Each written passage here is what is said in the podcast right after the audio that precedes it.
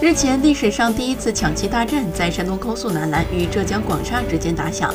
山东高速客场九十五比一百零五不敌浙江广厦，无缘总决赛。广厦队总决赛将对阵辽宁。本次比赛，丁彦雨航无缘抢七大战。